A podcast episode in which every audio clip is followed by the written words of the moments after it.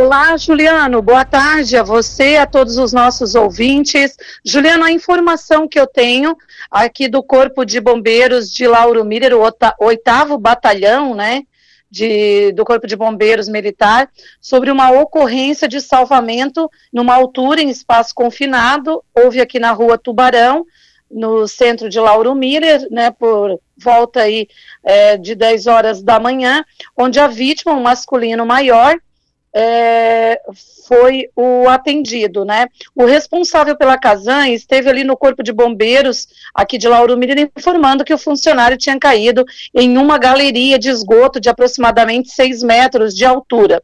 Prontamente a equipe de serviço se deslocou, né, com o caminhão resgate. A equipe do SAMU já estava ali no local foi utilizada escada do caminhão para o primeiro acesso à vítima, sendo dois socorristas do SAMU para fazer os primeiros socorros.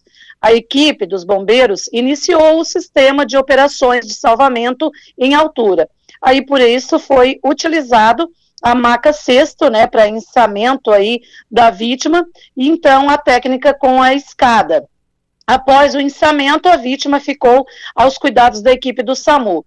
A vítima foi conduzida até o quartel aqui de Lauro Miller, onde a equipe do Sarazu estava já aguardando para o transporte.